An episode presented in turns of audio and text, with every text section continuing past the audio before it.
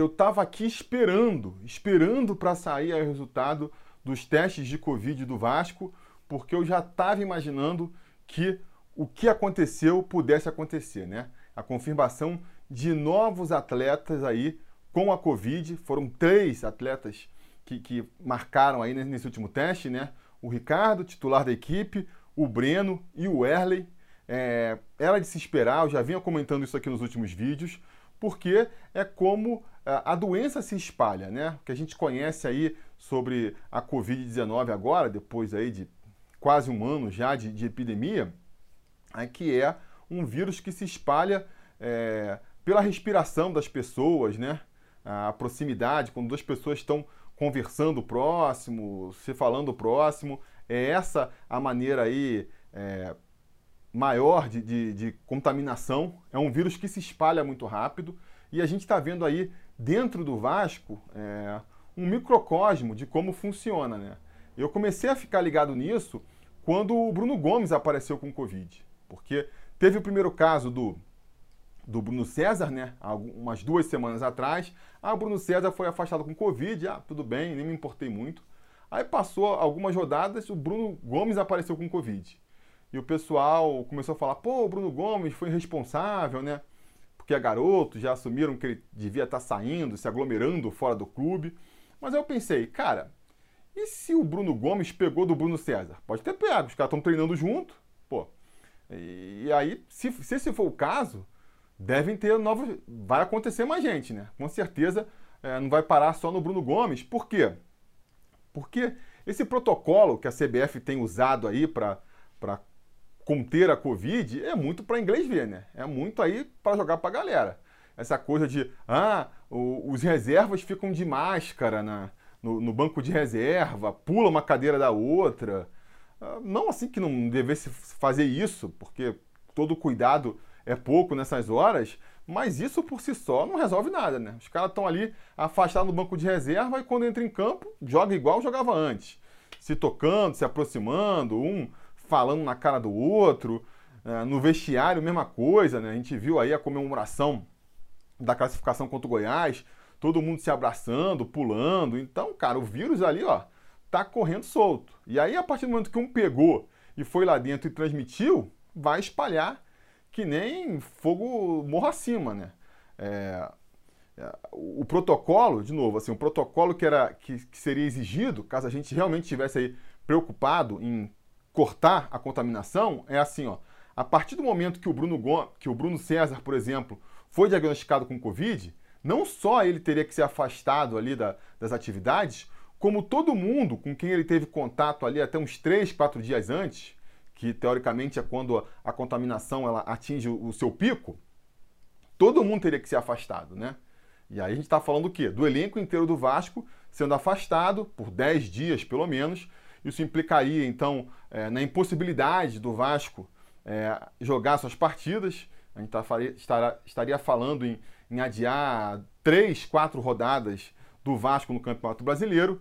Se você projeta isso para outros clubes, que com casos isolados de Covid também teriam que fazer isso, e pensando que, por exemplo, no caso do Vasco, é, afasta todo mundo por 10 dias, volta, pode pintar outro caso, porque ninguém está numa bolha ali, a gente vê que é inviável, né? É inviável disso acontecer, é, terminar o Campeonato Brasileiro com um protocolo desse. Então, a postura aí da, da CBF, dos clubes, foi de, cara, vamos assumir aí os riscos, vamos na prática, vamos assumir que todo mundo vai pegar Covid, né? É essa que foi a postura da CBF aí. Não vou nem entrar nos méritos de cada um que, que tira suas próprias conclusões aí sobre se deveria fazer isso ou não.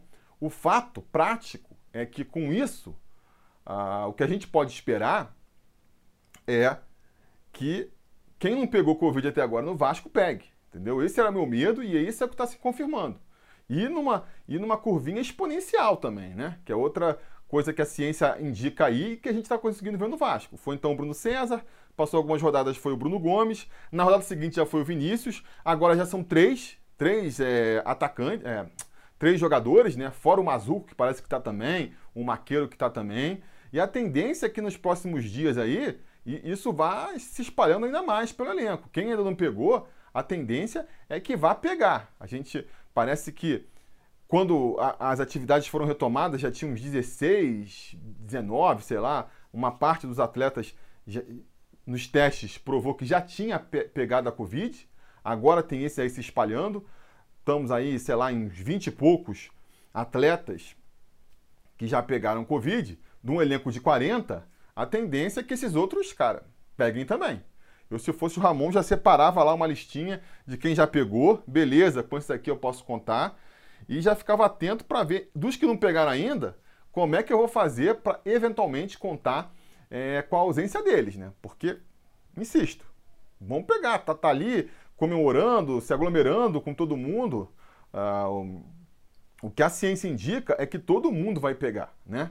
E aí só resta, já que, que o futebol brasileiro é, caminhou né, por esse caminho aí, né, fez essa escolha, só resta a gente torcer aí para que, que todos passem por isso aí, por essa doença, sem maiores complicações. A gente sabe aí que, é, sei lá, em 90% dos casos, quem pega o vírus fica assintomático, nem apresenta sintoma. Aí dos, dos 10% que faltam, 90% fica só com uma febre mais fraca, né?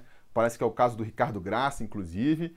E só ali 1% é que realmente vai desenvolver complicações maiores no número aí de, de, de, jovens e pessoas historicamente sadias e saudáveis, que nem são os atletas do Vasco.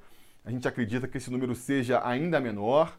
Então fica a torcida aí para que todos os atletas do Vasco passem por essa por esse problema aí da melhor maneira possível, né? E na prática o que a gente vai ver e tende a ver daqui para frente é desfalques recorrentes aí por conta da Covid. Acredito que não vai acabar por aí, né? Não vai acabar nesses três é, jogadores que acabaram de ser anunciados. Mas enfim, vamos falar então aí das perspectivas para esse jogo contra o Santos diante dessa realidade.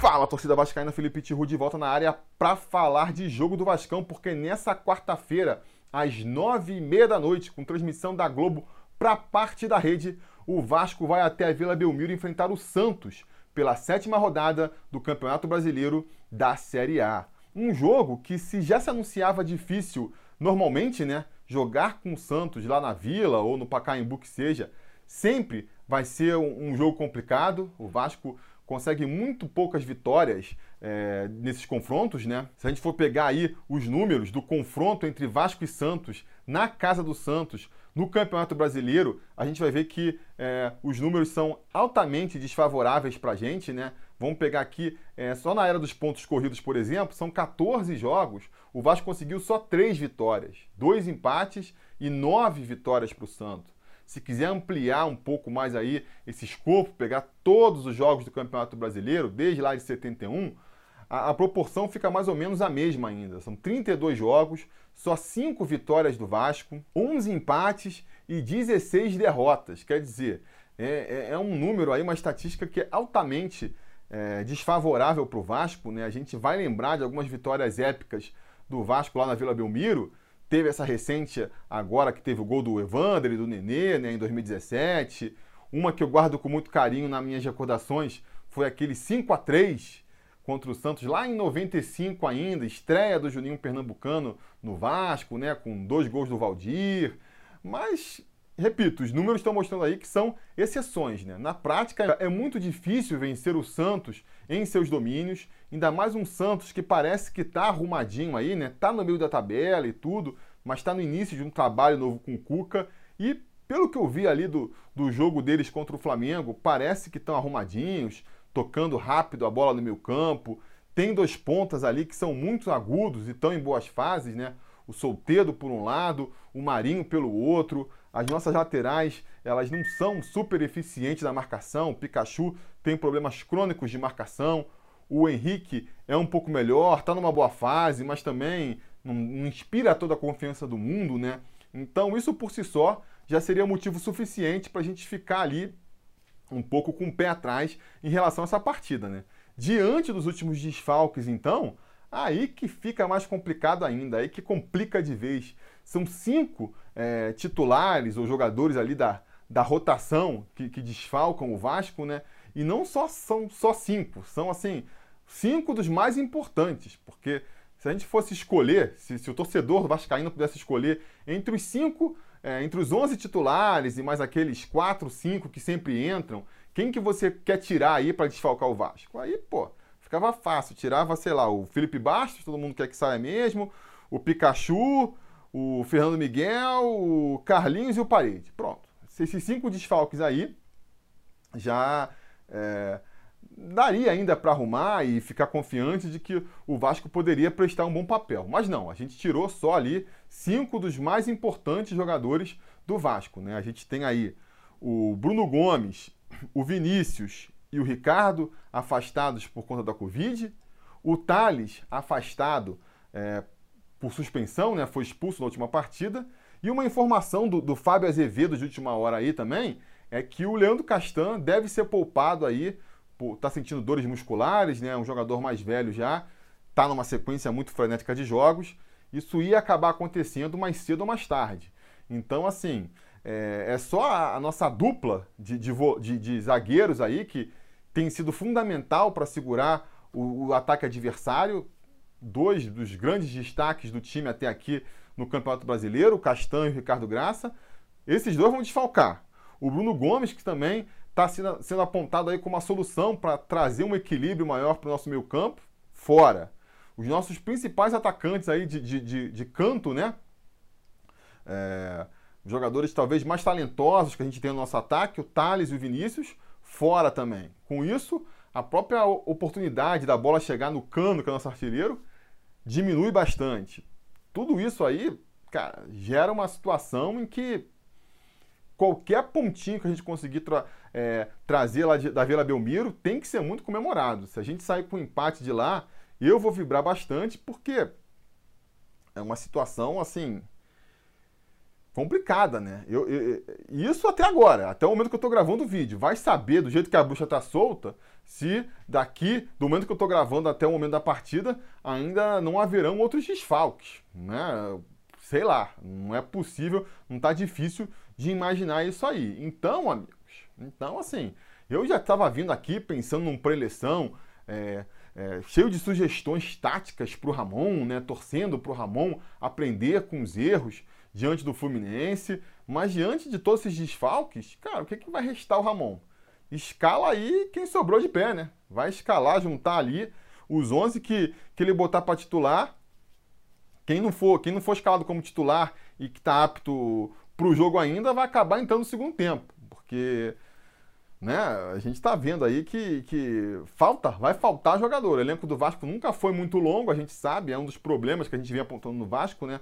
A falta de profundidade do elenco do Vasco, você pega, me tira logo cinco jogadores, fica muito complicado. Fica muito complicado a ponto da gente até é, poder ver aí estreias de jogadores que eu, sinceramente, nem estava considerando que a gente pudesse ver. Estou né? falando do Marcelo Alves, por exemplo, e do Catatal, que foram contratados aí pelo, pelo Madureira.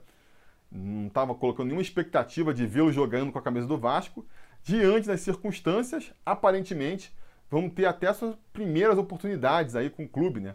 Vamos torcer para eles surpreenderem e se mostrarem como opção. De repente, esses momentos de dificuldade servem para isso, né? Para justamente apresentar novas opções aí para o Ramon. Uh, até porque eu quero falar um pouco sobre essa questão aí do elenco, mas vamos então falar logo aí da, da provável escalação, né?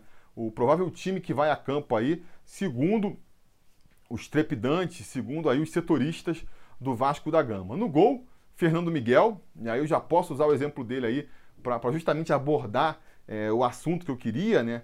Porque depois aí da, da, das falhas do Fernando Miguel, da má atuação do Fernando Miguel contra o Fluminense, voltou aí na, na torcida esse pedido pelo Lucão, falando que o Fernando Miguel tem que ser barrado para entrar no Lucão. E, gente, é muito complicado de fazer isso, sabe? Eu acho que a torcida tem que entender que existe todo um, um é, como é que se fala? Você é, uma administração de elenco né que, que, também tem que ser levado em conta. Não é só o talento dos jogadores o quanto ele está jogando no momento. Não é só isso que você tem que levar em consideração na hora de armar um time.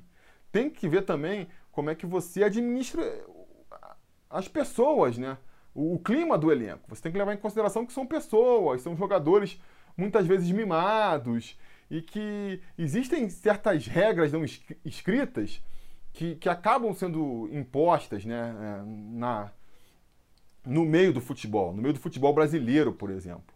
Uma delas é essa regra da antiguidade aí, de quem está mais velho, de quem está mais tempo no grupo, é, ter certos direitos adquiridos que o pessoal que está chegando ainda tem que conquistar. Isso aí, insisto, tem até na seleção brasileira, tem nos clubes também, e aí não vai ser é, um, um, treinador iniciante que vai mudar isso, sabe?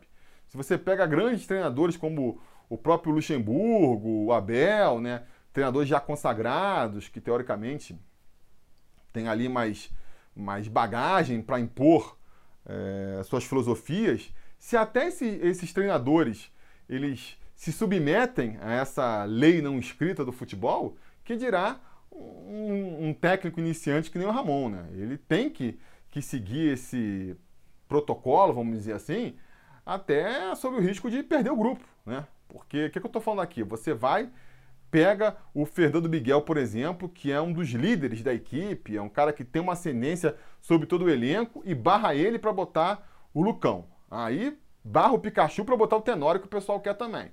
Barra, sei lá, o, o Bastos para botar o Juninho. Enche o, o, o time de, de, molecada, que já vai também derrubar um pouco ali da, da, da experiência do time, né? Que pode ser importante em alguns jogos, como esse contra o Santos, lá na Vila, que com certeza vai ser um jogo tenso, um jogo é, brigado, né? E que onde a experiência ela, ela conta bastante também, né? E aí você bota esses jogadores, se eles entrarem destruindo, ótimo, né? Ramon fez o certo, vai ser exaltado. Agora, se os garotos mostram ali, é, por um motivo ou por outro, não correspondem, tem uma atuação ruim, e aí você é obrigado a voltar com os veteranos, é, foi o que eu falei antes. Você de repente nessa perde o grupo. Os caras já ficam de má vontade. Ah, não, porque na primeira dificuldade você me tirou para botar o garoto e não estou falando que é o certo, não estou falando que eu acho que tinha que ser assim, mas é como acontece. E, e, e, o, e, o, treinador ele tem que levar isso em consideração na hora de escalar o time, entendeu? Então, é. Porque você vai pegar assim, o Lucão, por exemplo. Cara, ele fez um jogo, eu acho, pelo profissional, lá contra o reserva do Botafogo. Mesmo que ele tivesse feito uma, um, um jogo incrível, feito todas as defesas, mesmo assim, ia ser muito complicado de você bancar ele como titular, né? Porque o próprio Fernando Miguel, ele fez também uma, uma partida impecável contra o Goiás. E aí depois, na partida seguinte, falhou contra o Fluminense. Vai que isso acontece com o Lucão. Como é que você mantém ali a, a, a titularidade do Lucão, né? Seria um problema até mesmo o próprio torcedor que hoje está pedindo pela titularidade do Lucão ia pedir para ele sair eventualmente. Então, a gente tem que levar isso em consideração, sabe? Eu não estou aqui querendo defender que o Fernando Miguel é melhor do que o Lucão. Eu acho que o Lucão tem muito mais potencial para ser um grande goleiro no Vasco. Agora, a gente tem que ter paciência com esses processos, né? Seguindo a linha aqui do que eu estava falando no começo do vídeo, se o Fernando Miguel ainda não pegou a Covid, tem grandes chances, por exemplo, dele pegar no futuro, né? Infelizmente, é o que a estatística aí nos indica. E aí, nesse caso, ele vai desfalcar o, o time por três, quatro rodadas. Pronto, está feito ali o, um, uma janela para o Lucão entrar e mostrar seus, seus dotes, né? mostrar todo o seu futebol. E aí, se for o caso, se ele fizer é, quatro excelentes partidas, ele já ganha um pouco mais de estofo ali para tentar é, pedir passagem na titularidade. Né? De repente, o, o Fernando Miguel volta e volta falhando ainda aí sim vai se construindo uma, uma situação onde o Fernando Miguel possa ser barrado. Mas assim, infelizmente a gente tem, tem que. As coisas têm os seus tempos, sabe? As coisas do futebol têm o seu tempo e a gente tem que entender que a oportunidade desses garotos elas têm que respeitar esses trâmites. Então eu me alonguei pra caramba falando aqui do Fernando Miguel, mas é porque esse exemplo que eu usei para ele serve também para o Pikachu, que vai ser nosso lateral direito, sabe? Não adianta ficar é, pedindo por uma titularidade do Tenório que ainda tem que se provar em campo, essa é a verdade. É, na prática, já falei isso em vídeos anteriores, reforço aqui, na cabeça do Ramon, nem reserva imediato do Pikachu o Tenório é, é pelo que a gente viu aí das escolhas dele, na cabeça do Ramon o Cláudio Vim, que ainda está na frente do Tenório, nessa, nessa, nessa fila aí, né? Então é cedo, é cedo para o Tenório é, pleitear a titularidade, né? Acho que a temporada vai ser grande, vai ser desgastante e vão surgir ao longo da temporada oportunidades para o Caio Tenório entrar em campo e mostrar seu futebol. E aí, se nessas horas ele realmente mostrar um futebol excelente, mostrar que está pedindo passagem, nesse caso a gente pode falar em barração do Pikachu. Até lá, vale muito mais a pena torcer para o nosso Pokémon aí recuperar um pouco da sua forma, né? Porque por mais aí é, restrições que você tenha ao Pikachu, a gente pode concordar que ele pode jogar mais do que vem jogando. Então vamos torcer para ele dar uma melhorada aí e contribuir para o futebol. É a melhor futebol do Vasco, né? É, acho que é a melhor solução que a gente tem aí, por enquanto, pelo menos, para lateral direita. Na zaga, pô, a gente vai ter aí o desfalque é, sério, né? Do, do, do, Graça e do, do, do Castan. Com isso, pelo que a gente tem lido aí na, nas matérias, o Miranda deve ser o, o, titular pela direita. Miranda, que é um garoto que tem muito potencial, né? Foi capitão da base, tem personalidade, tem uma técnica muito boa. Agora, é, é verde em Série A ainda, né? Jogou poucos jogos como profissional, vai enfrentar aí um, um, grande desafio, que é jogar contra o Santos lá na Vila Belmiro. E vamos torcer. Né? É uma partida em que a gente vai poder aproveitar para observar esses garotos e esses jogadores aí que tem tido poucas oportunidades. Esse jogo agora contra o Santos vai ser uma dessas situações que eu estou comentando aqui, que, em que os jogadores que estão aí procurando seu espaço ainda no, no, no elenco vão ter para se mostrar, para se provar e quem sabe, né, conseguirem com isso cavarem ali mais oportunidades no futuro. Não está acontecendo agora com o Lucão, nem com o Caio Tenório, que foram os exemplos mais recentes, mas vai acontecer com o Miranda. Vai acontecer também com o Marcelo Alves, que está aí substituindo o, o Leandro Castan pelo outro lado, né? Eu até achei curioso que uh, por que, que não está sendo aproveitado o Ulisses, né? O Ulisses parece que deu uma sumida aí. Ele teve algumas chances com o Ramon no, na, na, fase preparatória, entrou bem naqueles jogos treinos que o Vasco fez e quando começou para valer o campeonato sumiu. Não sei se está acontecendo alguma coisa aí extracampo, da, da qual a gente não foi informado, mas enfim, o fato é que então o Marcelo Alves, que era um cara que a gente não via é, com muitas possibilidades, vai ter a sua oportunidade aí pela esquerda, né? Já vai ter um teste de fogo para se apresentar para a torcida, que é pegar esse ataque rápido aí e, e, e, técnico do Santos, né? Vamos ver como que ele se sai. De repente, uma boa atuação do, do Marcelo Alves hoje, hoje na quarta-feira, já credencia ele para ter mais chances no futuro. Né? O Castan é um jogador já mais velho, veterano, que diante dessa maratona também tende a desfalcar mais o time, né? É, então, assim, vai abrir espaço para Miranda e, e para Marcelo Alves é, terem mais chances no futuro se eles aproveitarem aí essa primeira oportunidade. Vou ficar bastante de olho aí nesse Marcelo Alves, que é um zagueiro novo ainda, alto, né? Vamos ver como é que ele se sai aí. Estou com expectativas de que ele possa, assim, ajudar a, a contribuir, né? Acho que, assim, boto mais fé no Miranda, boto mais fé no Ulisses, mas também quero ver aí o Marcelo Alves, acho que ele tem potencial para poder eventualmente ser um jogador interessante com o qual o Vasco possa contar também. E na lateral esquerda, né, quem vai ter que segurar a bucha aí vai ser o Henrique, que já tinha um desafio nada trivial, que seria segurar o, o Marinho, né, que joga ali, caindo ali pelo setor dele, e vai ter ainda mais a dificuldade agora de que nem vai ter ali o, a experiência e o apoio do Castan para dar uma força. Ele que é, normalmente se apoia na experiência do Castan, agora virou o veterano ali da linha defensiva. Né? Ele e o Pikachu são os veteranos da linha defensiva. Ele que vai, dar uma, vai ter que dar uma força para o Marcelo Alves. Vamos ver como é que o Henrique vai se sair. Vai ser um teste de fogo para ele também. Né? Acho que a torcida já, já tem dado uma trégua para ele aí né, nos últimos jogos, porque ele tem ido bem, até gol tá fazendo, mas a gente sabe como é que, que é o torcedor, né? Primeira falha, primeira dificuldade, já vai cair de novo com tudo em cima dele. Então vai ser um jogo também bem complicado para o Henrique. Vamos ver como é que ele vai se sair aí. Do meio para frente, é... quem que sobrou para escalar, né? O Andrei volta naturalmente aí para esse meio, né? Ele que estava cumprindo suspensão pelo terceiro cartão amarelo contra o Fluminense, já é um alento, né? Uma vez que a gente não pode contar com o Bruno Gomes, o Andrei, pelo menos, é outro jogador ali que, que faz bem a função de primeiro volante. Vamos ver como é que ele vai segurar esse ataque do Santos também, né? Até porque do lado dele ali, jogando como segundo volante, teremos Felipe Bastos, né?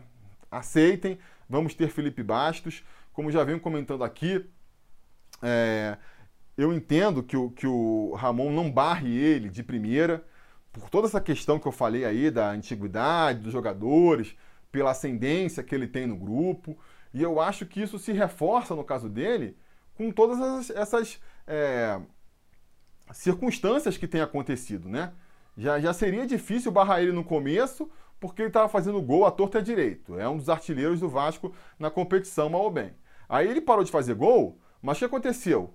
É, as outras opções ali do setor começaram a rarear. Bruno Gomes ficou com Covid. Aí na última rodada o André estava suspenso. O Juninho não tinha renovado, renovou agora nesse período agora. Carlinhos está ainda se, se entrando em ritmo de jogo. Então, assim, é, você soma tudo isso aí, vai criando ali a, a situação que, que força a permanência do Felipe Bastos.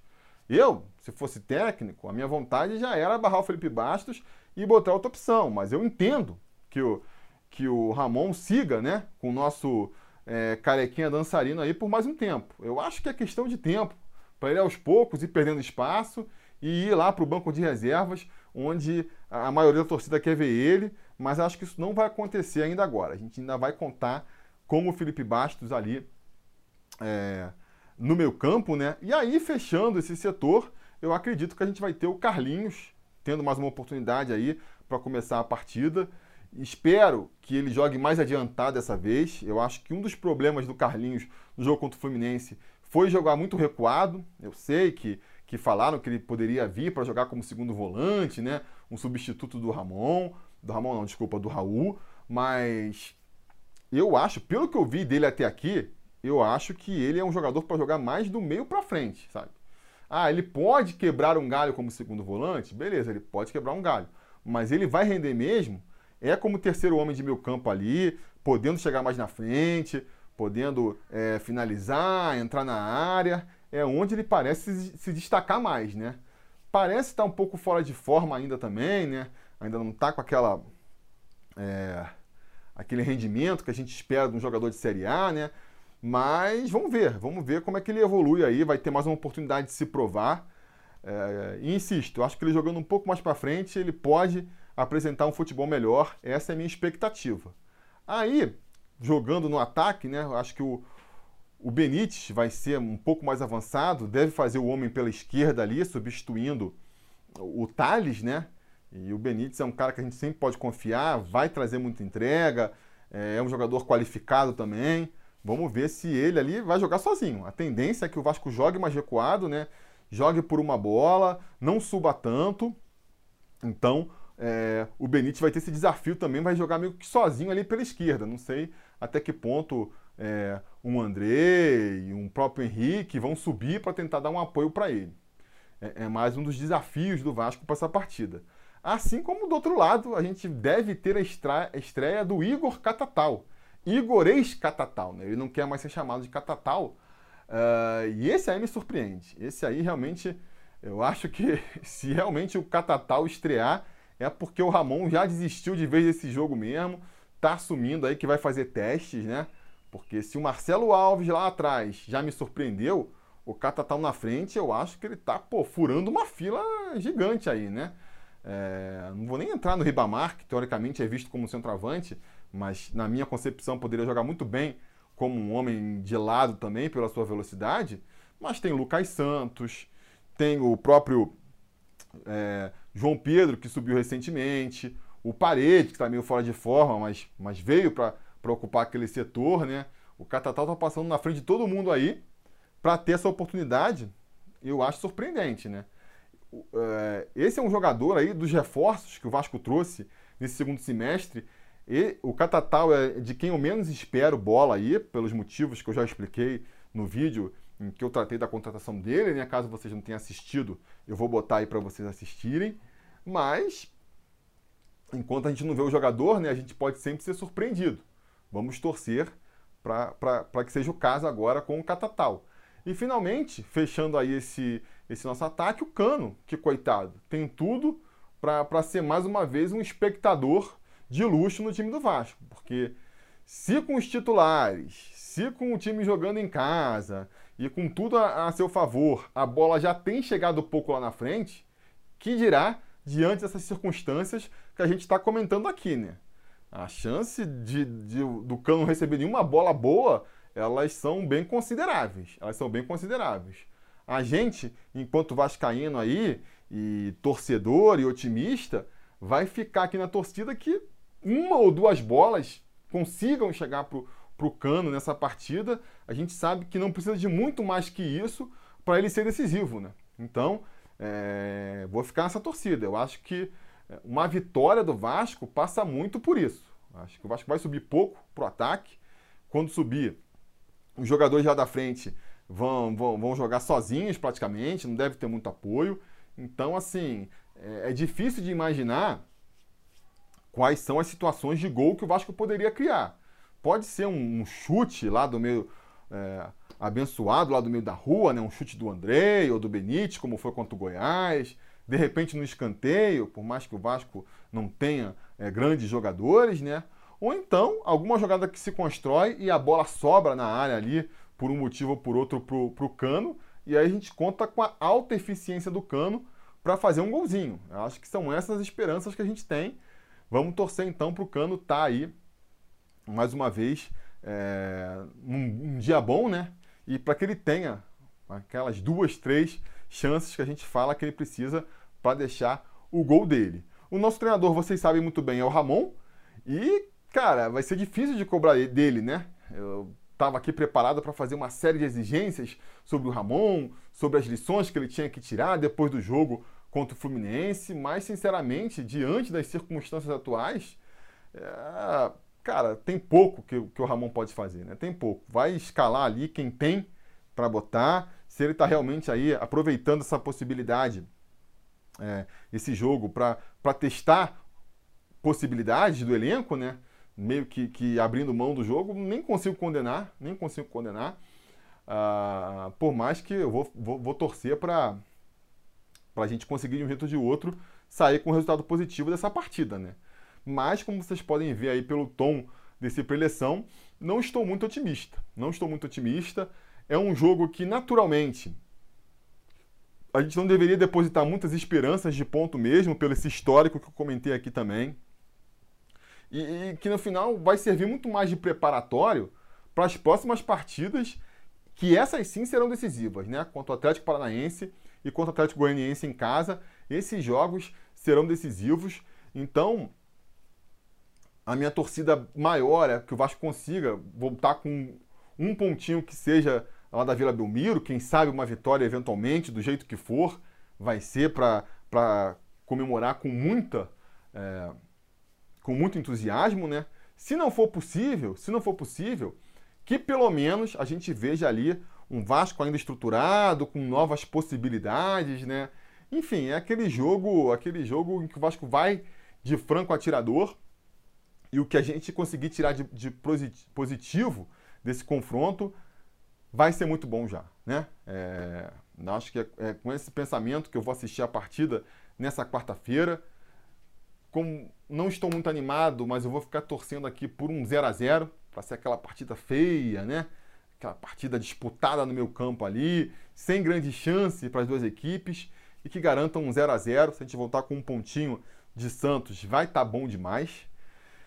E vamos ver aí então agora a, a, o palpite do nosso gato mestre, né? O Gabriel Mello aí, que pô, tem mandado muito bem, acertou sozinho na cabeça nas últimas duas partidas, né?